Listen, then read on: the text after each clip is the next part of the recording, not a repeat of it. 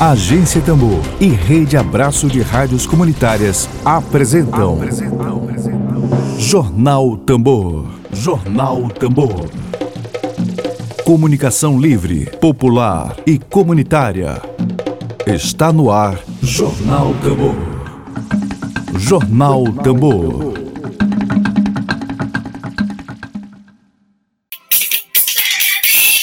19 de janeiro de 2021. Muito bom dia, muito bom dia. A gente começa a edição de hoje, como não podia ser diferente, mandando um alô especial de parabéns a você, para uma pessoa muito especial, uma pessoa que vive no nosso coração, que vive no nosso afeto, um jornalista combativo, um jornalista no sentido mais autêntico do termo, Emília Azevedo aniversariante de hoje, em nome de toda a agência Tambor, de todos nós que fazemos esse coletivo de comunicação, queremos parabenizar o Emílio Azevedo. Também, hoje é dia também do cantor Cláudio Lima, uma outra grande referência afetiva para nós aqui. Cláudio Lima, esse cantor especial. A gente começa hoje, 19 de janeiro de 2021, desejando um ótimo dia para eles dois, para você que acompanha a nossa transmissão.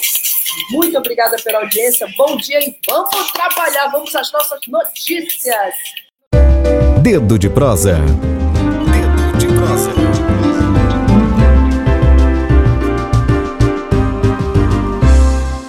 É com muita alegria nessa terça-feira que a gente recebe aqui dois convidados especiais eu estou aqui com a diretora-geral do Instituto Federal de Educação, Ciência e Tecnologia do Maranhão, o IFMA Campus Centro Histórico. É professora de filosofia, doutora em educação. Luciene Amorim, muito bom Olá. dia. Seja bem-vinda. Bom dia. Tudo bom, minha querida? Bom dia a todos os ouvintes da nossa querida Rádio Tambor e toda a rede Abraço de rádios comunitárias.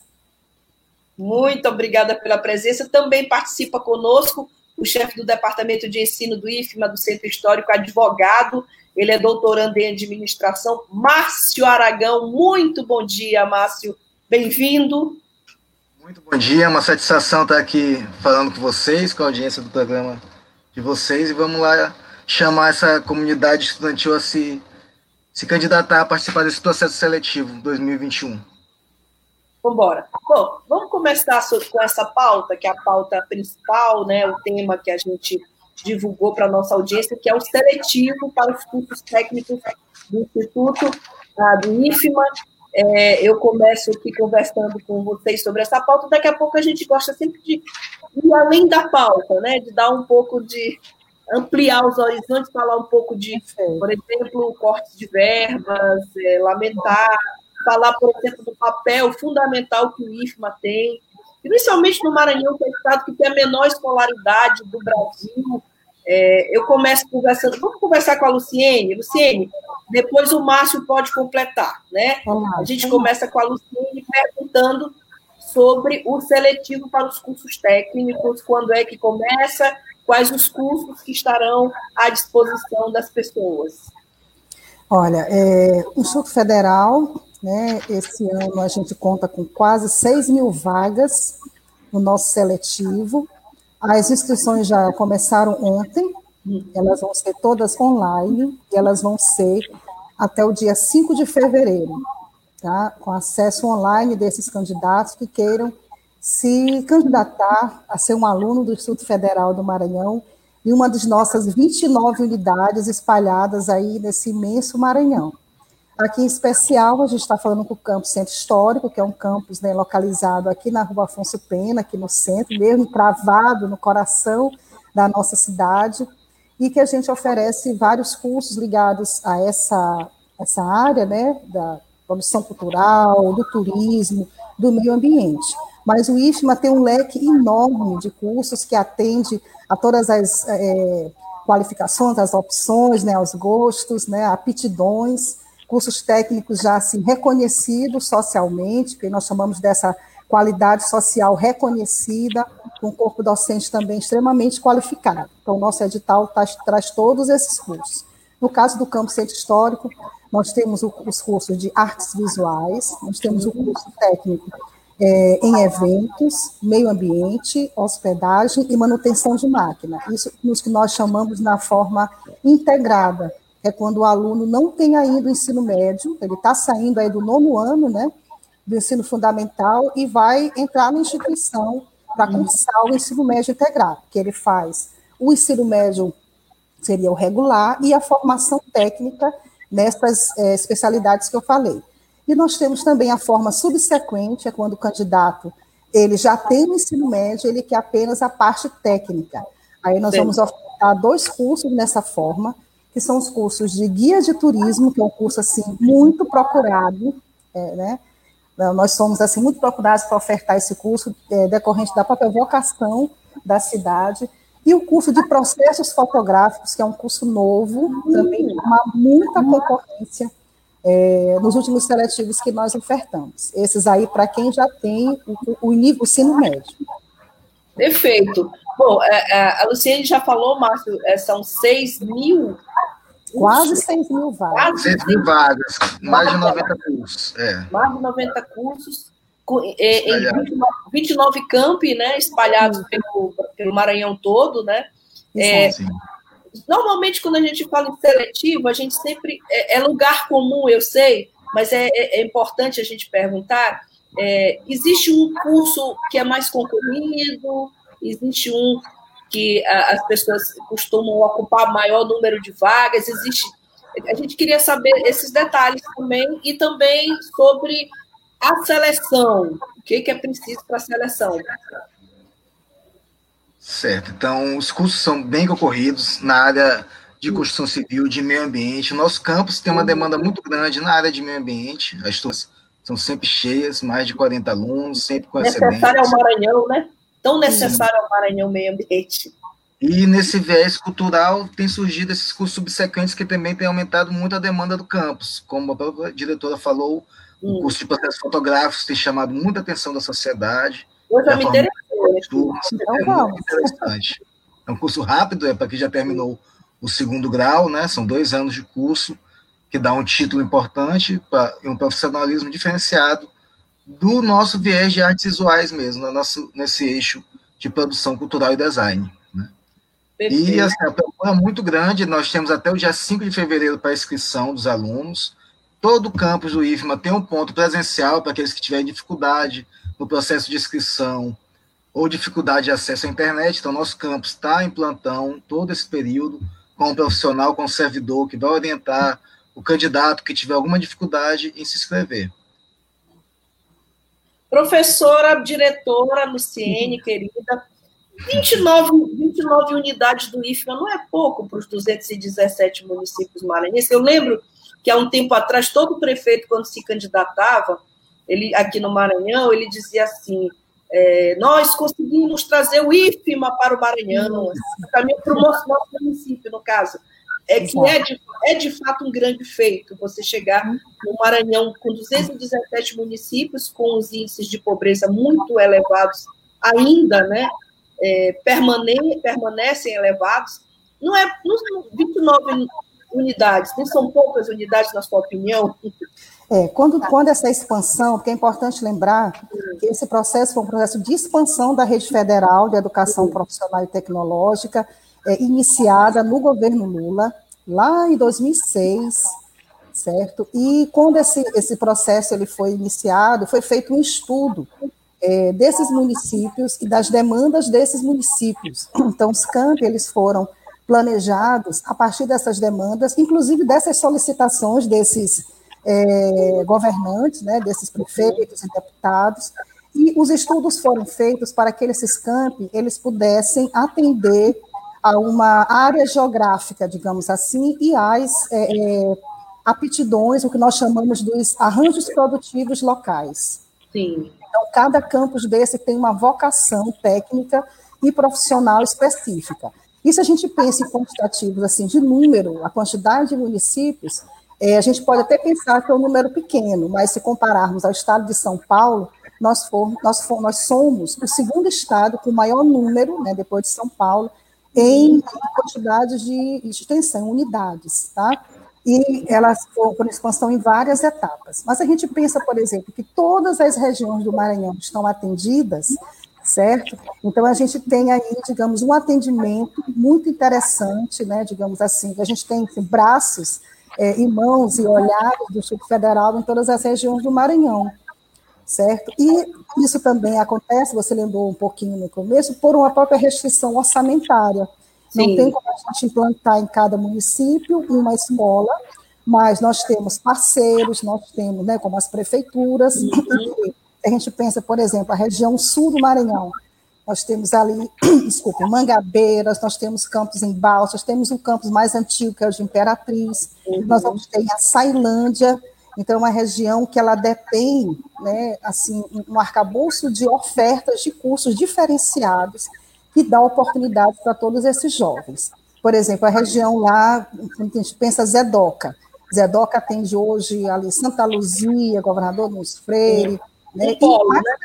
É um polo, é como se nós dispensássemos a questão de polos e de é, vocações, certo? É, do, desses arranjos produtivos locais. Cada campus desse responde a uma vocação.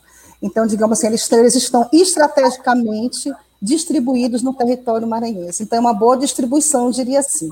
Ainda não é um número desejável, mas dentro dessa distribuição, uma distribuição estratégica para a gente poder atender esse nosso público. Perfeito. Uh, Luciene, tem um recadinho carinhoso aqui do Simão Putrim. Um grande oh. abraço para a doutora Luciene. grande Simão, um abraço para a Zoca. Grande figura, também estava sentindo falta da audiência dele, ele também está é sempre conosco aqui. Bom, Márcio, a pergunta do, do, do, do Simão, ela, ele mandou um abraço para ela, eu vou, eu vou te passar a pergunta. Ele pergunta se é difícil solicitar um curso desses para ser feito na comunidade, assim, como é que funciona? Assim? Por exemplo, esse de produção, produção fotográfica, que, que parece que é recente, né?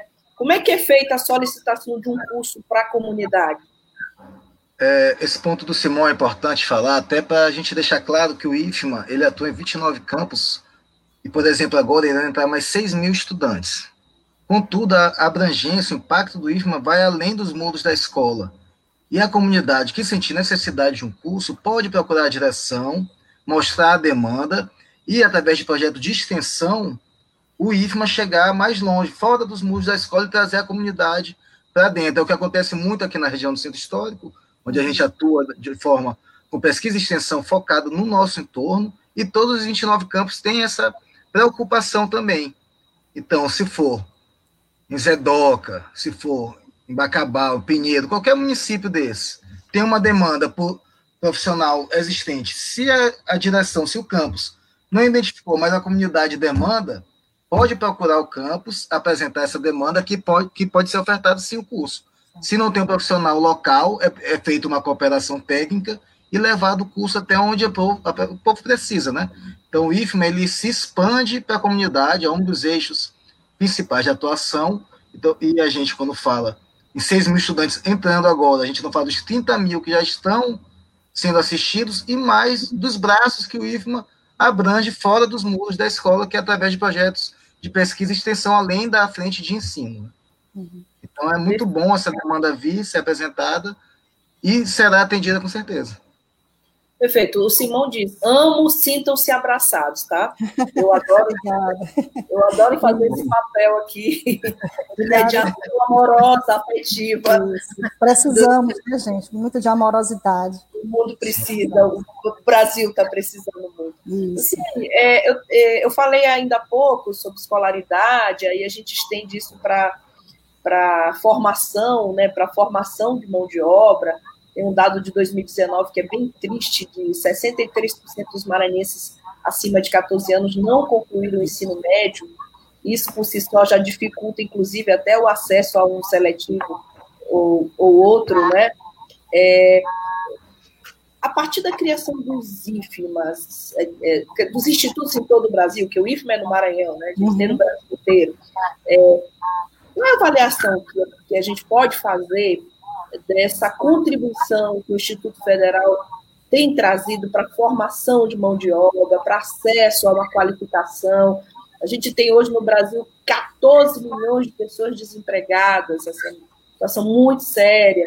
A gente começou desde o início do ano na Tambor debatendo, trouxemos economista para falar, trouxemos sindicalistas, e a gente tem hoje traz vocês aqui, vocês são uma espécie de porta de passaporte para o ingresso no mercado de trabalho. Então, eu queria que te pedir uma avaliação do Maranhão antes e depois do IFA, a contribuição que o IFMA tem dado aqui para esse nosso estado tão pobre. É, eu posso, inclusive, falar, até a partir da própria tese que eu desenvolvi, que fala justamente dos 10 anos de implantação dos cursos técnicos integrados, desses campi que nós chamamos da fase 1, que compreende, inclusive, o campo centro histórico, é, a Sailândia, Buriticupu, Santa Inês e Zedoca. E nós temos respostas dos alunos que falam que sem o IFMA seria impossível essa inclusão social, tá? Porque quando a gente fala assim, formação de mão de obra, essa era uma característica ou uma ideia que nós tínhamos da educação profissional, é, digamos assim, no que a gente tinha na concepção do CEFPET da escola técnica. E o que muda nos institutos, às vezes a pessoa diz assim, mas o que mudou? Só o nome que mudou? Não muda a concepção da escola quando eu falo da formação humana integral. Por isso é que os cursos são integrados, porque além dessa formação técnica, né, da formação da mão de obra, a gente não forma simplesmente a mão de obra, eu formo um cidadão em condições de opinar, de gerir, de elaborar projeto, de, de ser um pesquisador. Nós temos aqui projeto de iniciação científica, os nossos alunos participam é, dos projetos de extensão, eles têm bolsa para isso, bolsa de monitoria. Então, essa formação integral. Nessa pesquisa, essa característica de uma formação integral, ela impactou, assim, sem sombra de dúvida, positivamente na vida, tanto da, das comunidades atendidas, desse retorno social que a instituição tem que dar a partir dos impostos, né, que os cidadãos pagam, cidadãos e as cidadãs, e na vida dessas pessoas, nós temos, por exemplo, colocar o caso aqui de Zedoca, né, vou colocar do Centro Histórico também, alunos é, do, do Pronera, alunos de assentamento, que no processo de verticalização, que é esse que o aluno começa o ensino médio, depois ele vai para o superior, participaram de um projeto do Ciência Sem Fronteiras, né, que hoje não existe mais, e imagine esse aluno que saiu lá do assentamento e foi fazer uma parte da sua universidade em Milão, no Canadá, nós tivemos exato. Que tiveram assim um convite para ficar para fazer o mestrado, voltaram ao Brasil para concluir, porque o programa exigia, né, que ele exige que ele volte para concluir o ensino superior, e essa aluna já está lá, é, lá no Canadá, fazendo o seu mestrado. Temos alunos que também já estão em programas hoje, aí, vendo uma coisa de 10 anos aí, de mestrado, doutorado nas universidades renomadas, como a USP, como a Unicamp, e isso a gente também alunos que, de repente, não escolheram a vida acadêmica, né, porque isso é importante dizer, os cursos integrados dão essa oportunidade do aluno ele prosseguir como autônomo ou ele escolher uma carreira acadêmica, isso é muito importante dar possibilidades às pessoas que nunca tiveram acesso a isso. Você abre possibilidades e ela escolhe, né? Isso, é, isso sim é da opção. E aí nós temos também casos de alunos, cases de sucesso aqui no nosso campus, de alunos hoje na área de eventos, que é uma área que, mesmo com a pandemia, conseguiu se reinventar, alunos que já estão em agências de turismo, alunos que têm hoje agências que, que trabalham com a questão do meio ambiente, saneamento ambiental, e tem, tem a sua empresa, a sua própria empresa, né, microempresa, estão trabalhando. E aí, se a gente abre aqui o Instagram, né, não vou citar os nomes que vão fazer a propaganda, mas a gente poderia até fazer. Pode fazer! Então, tem, a gente tem a Camila Cerimonial, a senhorita Carolina Chagas, que são meninas, alunas nossas das primeiras turmas do curso de eventos, que é um curso que prepara né, para trabalhar com essa área. É, nós temos também o Leonardo, que é nosso aluno da EJA, nós temos a Rossana né, e a Odete, que são alunas que acabaram o curso do PROEJA, de artesanato, já estão aí na, na UFMA e apresentando trabalhos mundo afora, certo? Então, o Instituto Federal, com certeza, nessa sua interiorização, cumpre de maneira assim espetacular a sua missão. Eu acredito que precisamos fazer mais, tá? Não está perfeito, precisamos ter um maior acesso, é, maior inclusão de mais pessoas. ampliar a quantitativa de vagas, isso é fundamental. Nós já fazemos um trabalho espetacular nessas comunidades. Perfeito. Bom, esse tipo de coisa a gente precisa divulgar, Luciene e Márcio. É fundamental essa coisa do aluno que foi para Milão, dessa é, é riquíssimo, por isso eu aproveito agora e dou meu alô especial para quem está nos assistindo e que pode divulgar também. Por exemplo, eu estou aqui com a Rádio do Mojó, da, da Rádio Comunitária do Mojó, do Passo do Lumiar. Estamos sempre aqui, será sempre um prazer acompanhar o material de vocês. De vocês. O prazer é nosso ter essa, essa, esse pool de rádios, essa rede de rádios comunitárias aqui atuando a serviço de uma comunicação não eleitoreira, não interesse, no interesse de alguma outra pessoa particular, mas a favor do interesse público. O Instituto Comunicar, que também eu já falei, já dei meu alô carinhoso, que tem um programa Voz das Comunidades pela Rádio Educadora. Então, é isso que a gente faz esse apelo, que se forme uma grande rede né, em favor daquilo que dá certo, daquilo que contribui com o Maranhão. Uhum. Então, tanto que o, o, o Simão já está dizendo aqui, olha, é, de, é, essa live já deu bons frutos, vou marcar com a doutora Luciene. Pode marcar, Simão. Então, a doutora já está pleiteando aqui o encontro aqui. Isso, com certeza será uma alegria te rever. É, o pessoal, por exemplo, da Rádio Mojó pode é. fazer essa divulgação, né? Já está divulgando. Vocês têm bem pertinho o campus Ribamar. Oh. Campus Ibamar, que tem uma oferta bem interessante de, é, na área de serviços. É, ah, então, é tipo assim, nós, nós, temos aqui na grande Na estrada de Panacoatira, não é? Na estrada de Isso, exatamente, é. muito bem localizado, um campus é. muito bacana, é um campus novo.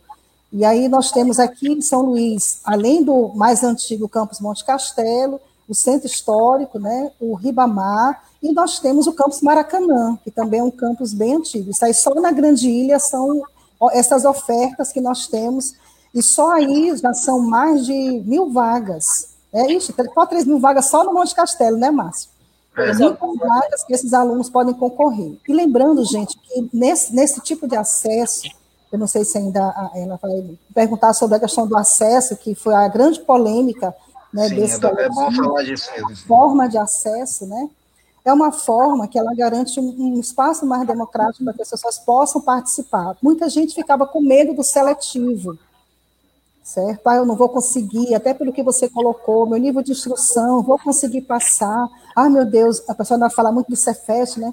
É o Cefet, é o IFMA, pelo sorteio e por essa forma que é um acesso gratuito à inscrição, você concorre a uma dessas vagas. É importante dizer que você tem que escolher o campus e o curso. Sim. e você vai concorrer. Né? Você não está concorrendo a 6 mil vagas. Né? Luciene, é, fazer uma retificaçãozinha, aliás, com a ajuda do Francisco Pereira, que é professor do IFMA, Francisco Pereira aqui assistindo. Sim. Obrigada, Francisco. É, é, na verdade, eu, eu que me enganei, mas é na estrada de Ribamar mesmo, não é na estrada de Panacoatira. Sim, sim, é, é, no caminho ali de Panacoatira. É, na estrada de Ribamar mesmo, endereço. É, e eu vou passar por Simão a pergunta, mas tem ainda mais gente. Tem o, o Martins Kelé, Kelé, ela já Olha me respondeu. Kelé, são, são, são 29, não é? 29. Isso, 29 campi, e aí nós temos ainda os chamados campos avançados, nós chegamos, na verdade, a quase 32 unidades, né? porque são, são os campi e mais é, os campi avançados, né? É, e nós temos toda uma, uma rede, né, espalhada pelo Maranhão. O Roque Souza tá também, Luciene, Roque Souza aqui mandando um alô. A... É, Roque, Roque é nosso colega lá de Santa Inês. Vou ter essa audiência aqui hoje de vocês todos. Lá de Santa Inês, isso. Dani Carvalho dando bom dia, bom dia, Dani, para você também. Ah, ele pergunta, Márcio, o que é se tem cotas também no IFMA Sim. Política de cotas. É importante, é, vou só regredir um pouquinho para a importância desse processo seletivo, do esforço que o IFMA está fazendo para incluir nesse momento de pandemia o máximo possível de candidatos, de estudantes, de pessoas que buscam ter acesso à educação de qualidade, educação pública de qualidade. É um sistema inovador, não só adotado pelo IFMA no Maranhão, vários institutos estão adotando a forma de sorteio eletrônico, uma forma segura, auditada, onde o acesso é gratuito Então, qualquer candidato pode se candidatar a partir da sua residência ou ir à sede de algum campo, se tiver alguma dificuldade, como dito anteriormente, e não significa que estamos perdendo a questão do mérito na entrada no Instituto, que é muito falado, historicamente falado, que os melhores entram para o Instituto, para o Cefet, para o IFMA. Não é, é um esforço de forma de agregar mais alunos, de estender mais os braços do IFMA e chamar mais estudantes interessados em ter acesso a essa educação de qualidade. Com relação às cotas, 50% das cotas são para egressos da instituição pública. Contudo, dentro desses 50%, no, no quesito do sorteio, ainda tem outros critérios, como a questão de ser negro, indígena, é, que é a questão da renda per capita também, aqueles com família com menor renda também vão, ter, vão estar dentro de uma espécie de cota. Então, o esforço do Instituto é mesmo de agregar e atender aqueles que mais precisam e trazer para dentro da instituição estudantes carentes que precisam ter acesso à educação pública de qualidade. Queria só fazer um adendo a essa resposta, tá?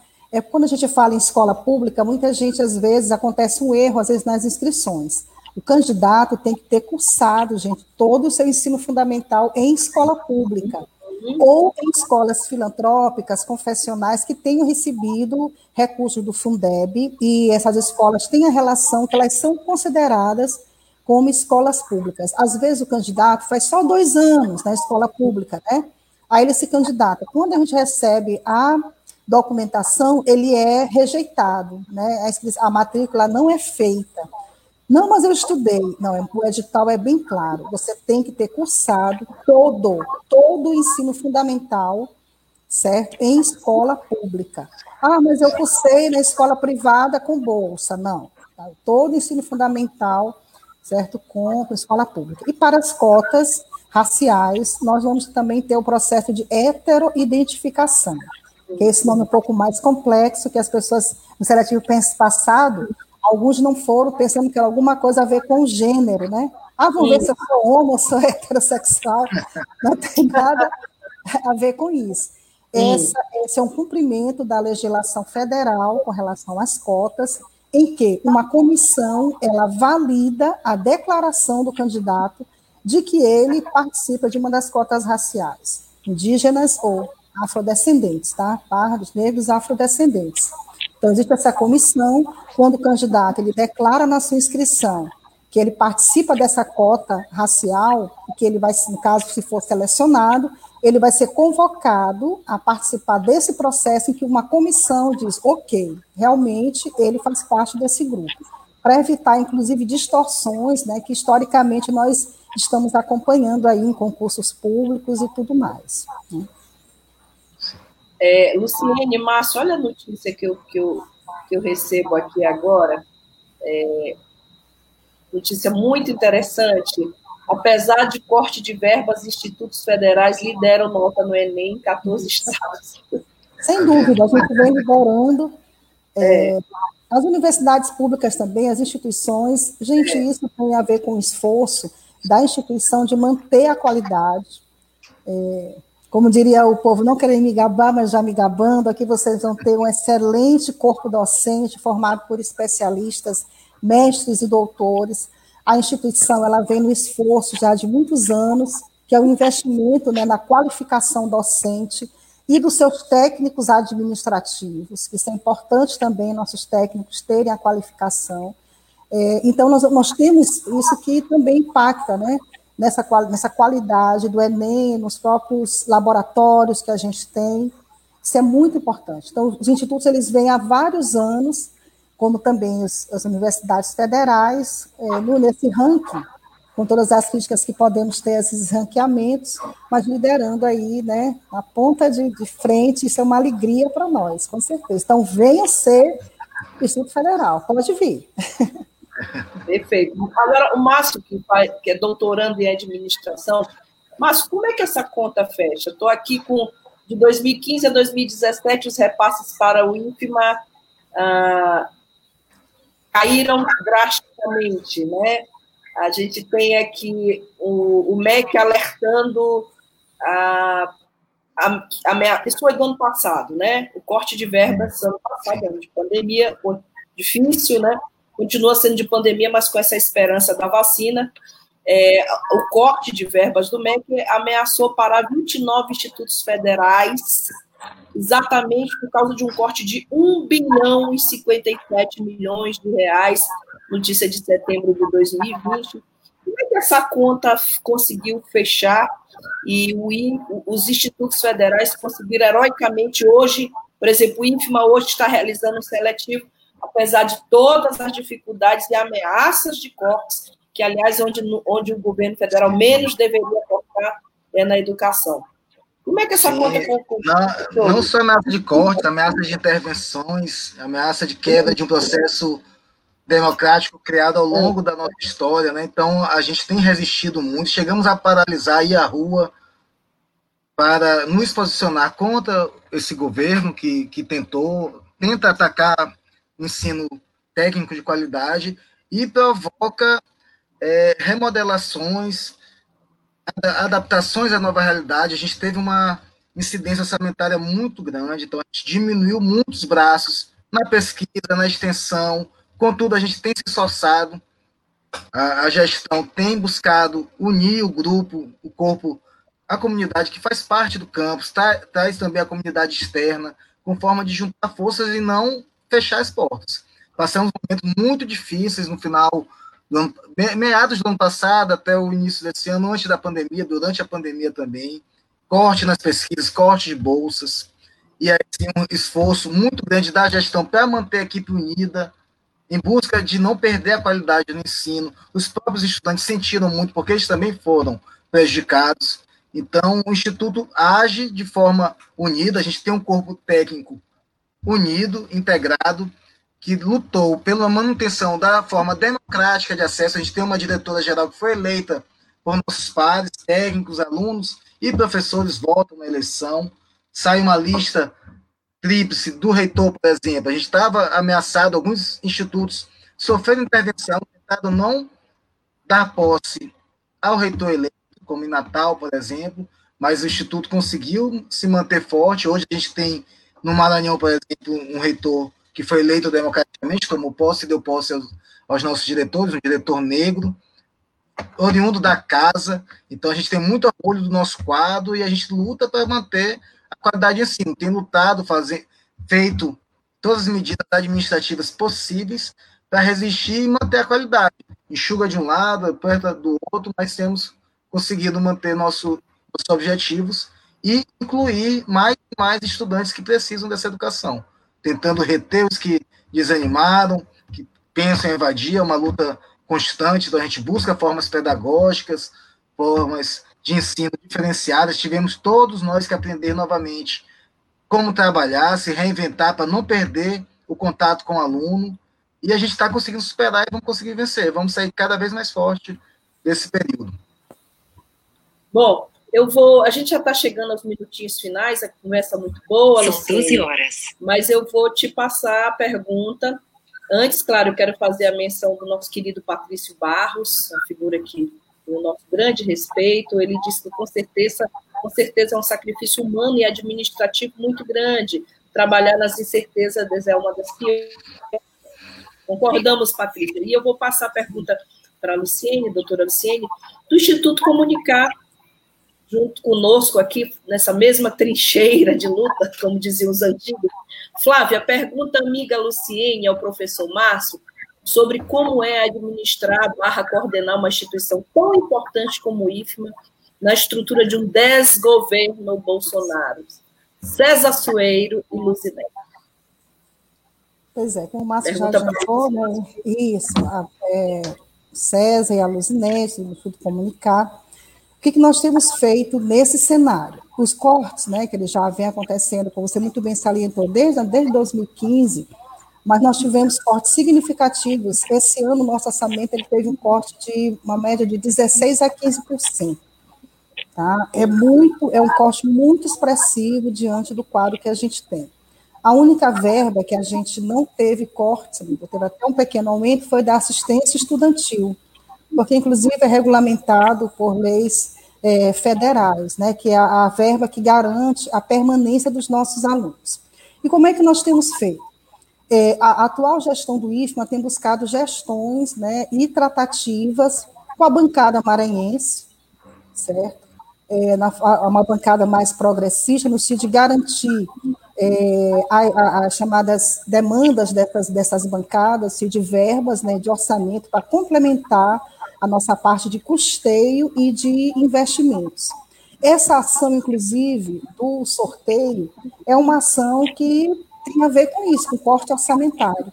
Porque por mais que nós cobrássemos 20 ou 30 reais na inscrição, o seletivo não se pagava, porque nós tínhamos é, que pagar professores para elaborar as provas, né, pagar o pessoal que fazia toda a parte da gráfica, a segurança, a logística de distribuição das provas, ou seja, é um seletivo muito caro. Então, são alternativas que a gente está tendo, buscando formas de sobreviver diante desse desgoverno. A principal forma que nós temos hoje, é, em termos desse desgoverno Bolsonaro, que é um, é um desgoverno que ele não respeita a ciência, não respeita o conhecimento, não respeita a academia, não respeita o servidor público, e, gente, ele é um servidor público, né? Não respeita a própria categoria, é a organização de base e a, a conscientização dos nossos alunos da importância de nós mantermos a educação pública. Muita gente, às vezes, fala da Europa, e é, quer falar da Europa, mas, gente, na Europa nós temos a grande malha educacional é pública. Somente aquelas uhum. pessoas de muito dinheiro é que vão para uma escola privada. E mesmo assim o Estado ainda transfere, como fala o Estado brasileiro, para essas escolas privadas, mesmo com todo. Então a pessoa fala muito nisso, mas a realidade dos países que a gente tanto, né, digamos assim, quer imitar, é de um investimento pesado em educação pública para garantir a, uma amplitude e o que nós chamamos do princípio constitucional do acesso universal à educação. É impossível que um Estado como o Maranhão, né? Em pleno século XXI, nós ainda tenhamos pessoas analfabetas.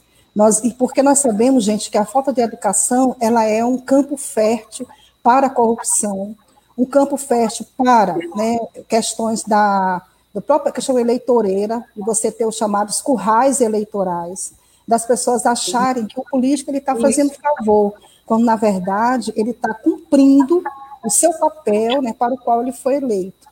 Então, a educação pública precisa ser defendida. Muita gente que fala assim, ah, mas é ruim, é isso, é que mais. É, nós tivemos agora a questão do SUS. Quem é que trouxe para a gente, certo? A vacina lá do Butantan. O que, que é o Instituto Butantan? Chamavam de balbúrdia, né? Chamava... Isso, nessa balbúrdia nós fizemos tudo isso. Imagina se não tivesse balbúrdia. Pois é. Né?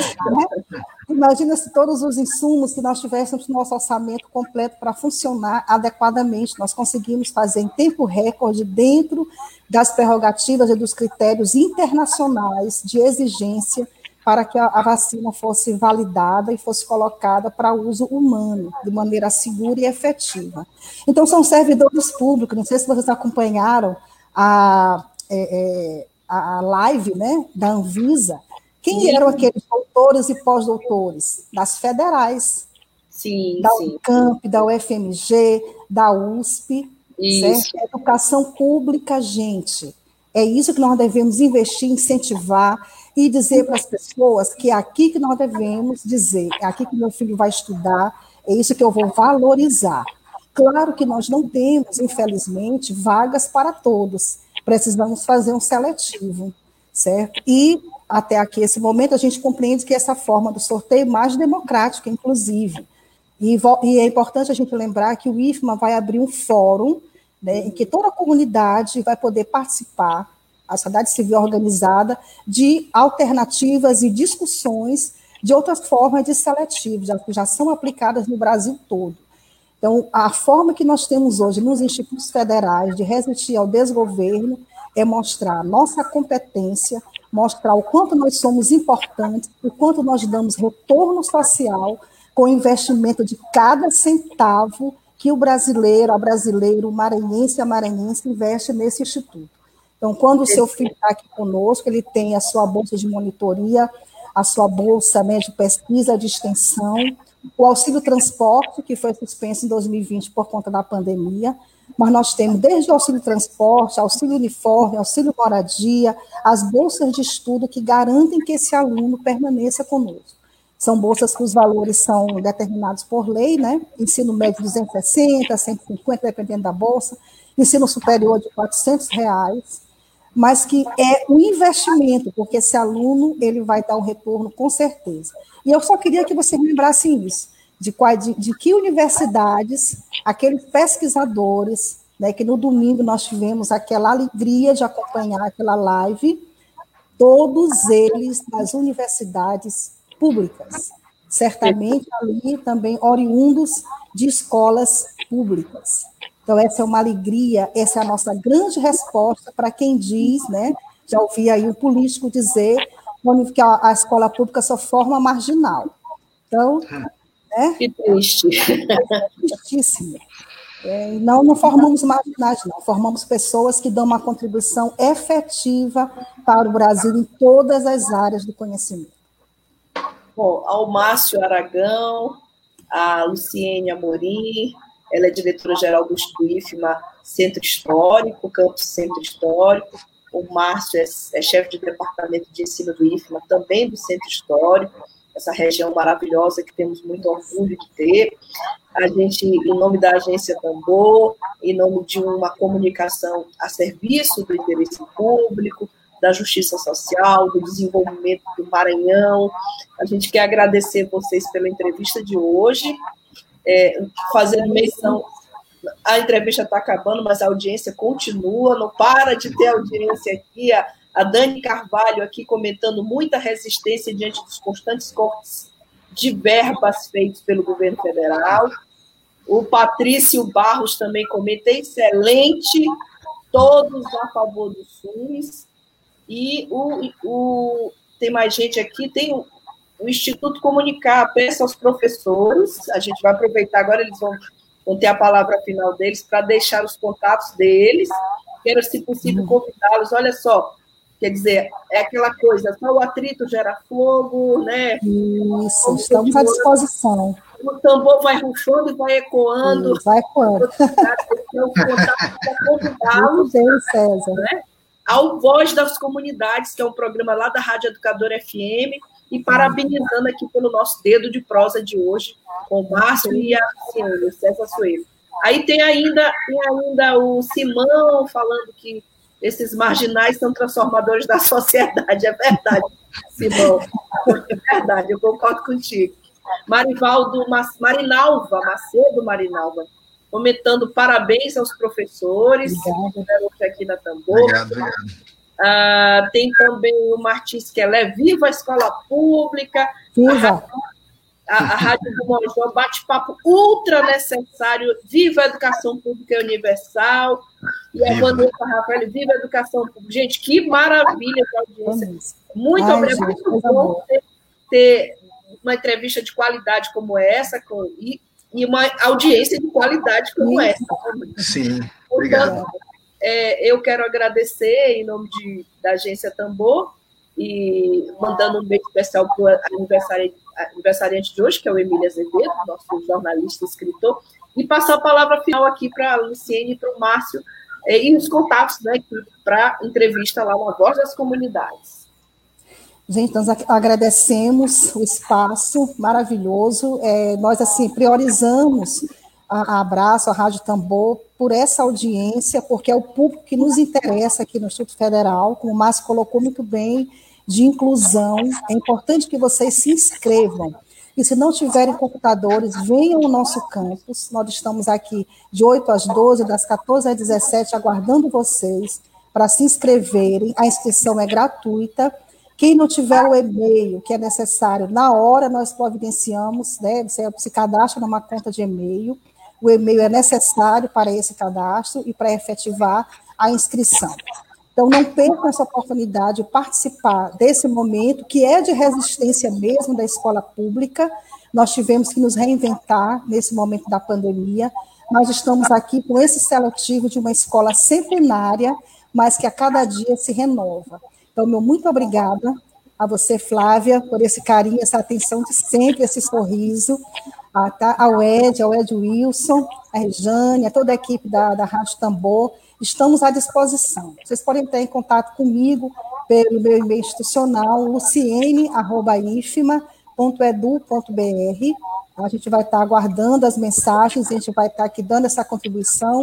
E não se esqueçam da, é, da período de inscrição de 18, né, começou ontem, até 5 de fevereiro. Não percam, não deixem para o último dia, gente, porque só ontem, só ontem, tá? até às 20 horas, somente para os integrados já tínhamos 6 mil inscrições no primeiro dia. Então, se deixa para a última hora, congestiona, e aí vocês podem não conseguir fazer inscrição. Meu muito obrigada e pode chamar que a gente vai sim contribuir. Para outros debates também, estou aqui à disposição. Perfeito. Márcio, certo. obrigada, Márcio. Obrigado, uma oportunidade muito boa de publicizar nossas ações. É importante que a gente vá aos, programas, às rádios, seja convidado e estamos à disposição. Já tá, foi passado o contato da nossa diretora-geral, doutora Luciene. Passo o meu e-mail institucional também, márcio.aragão.ifma.edu.br e contamos com vocês, com a imprensa, atingir o público que nos interessa realmente, quem precisa dessa informação de qualidade, de saber da verdade. Então, a imprensa está aqui de parabéns, ao Amílio Azevedo, que faz aniversário, a você, Flávia, que nos tratou muito bem aqui na entrevista. Obrigado pelas perguntas, pela, pela audiência também que participou e nos ajudou a falar melhor. E é isso, estamos à disposição e agradecendo sempre as oportunidades que aparecem. Venham para o IFMA, Venham conhecer o IFMAS Campus São Luís Centro Histórico. Temos cursos interessantes, vagas, quase 300 vagas aí para estudantes entrarem agora nesse seletivo, distribuídas nos cursos. E estamos à disposição para atender a comunidade da melhor forma possível. Perfeito, nós agradecemos. Eu mando um beijo especial para minha irmã Alessandra, que é do IFMA, da área de informática, Alessandra Mello. É, me parece que é IFMA Renascença ou São Francisco, não sei a certo.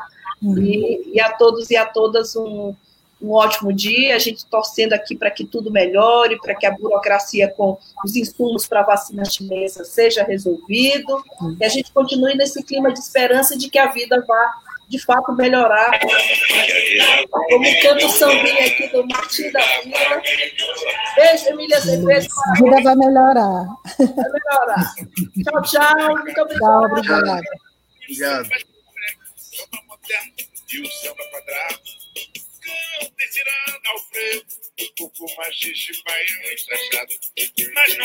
Web Rádio Tambor. A primeira rede de comunicação popular do Maranhão. Comunicação comunitária. Livre, alternativa e popular.